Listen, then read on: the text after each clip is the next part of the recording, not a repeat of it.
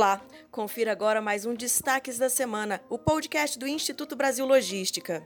Para facilitar a logística do agronegócio no Brasil e ampliar competitividade, a empresa Rumo de Logística e o governo do Mato Grosso firmaram um contrato para a construção de importante ferrovia no estado. Serão 730 quilômetros de extensão com dois novos ramais que deverão conectar o Porto de Santos a Cuiabá e ao município de Lucas do Rio Verde, no norte de Mato Grosso, onde se concentra a carga agrícola da região. O projeto executivo da ferrovia está em fase de conclusão e as licenças ambientais para início da construção devem sair até março do ano que vem. O projeto soma 11 bilhões de reais de investimentos, com previsão de início da operação desta primeira etapa em 2025. A Frenloja apoiou o projeto e acredita no potencial ferroviário do Brasil para acelerar a retomada da economia. A diretoria da Agência Nacional de Energia Elétrica, ANEEL, analisa dois pedidos de autorização para instalação de usinas eólicas em alto mar no Ceará, atualmente sem regulamentação específica.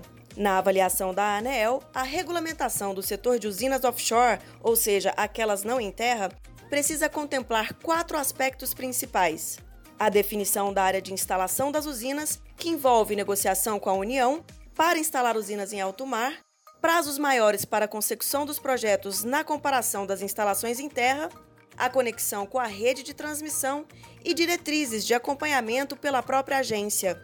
A instalação de usinas eólicas em alto mar reduzem a emissão de gases poluentes e diminuem custos no fornecimento de energia elétrica, mais uma importante alternativa de geração de energia limpa e renovável para reforçar a matriz energética do país. O senador Antônio Anastasia, vice-presidente da Câmara Temática Aeroviária da Frenloge, apresentou o novo projeto de lei que atualiza e moderniza o marco legal da Política Nacional de Mobilidade Urbana. São novas diretrizes para o transporte de passageiros no Brasil. O novo PL propõe a priorização de corredores exclusivos e de faixas preferenciais para o transporte público em vias urbanas, Prevê ainda a exigência de contrapartida pelos empreendimentos imobiliários e eventos que causem ônus à mobilidade urbana. Há também proposta para nova regulação com padrões e normas para a adequada prestação dos serviços e para o atendimento dos usuários. Confira a proposta completa do projeto apresentado pelo senador Anastasia no site do IBL.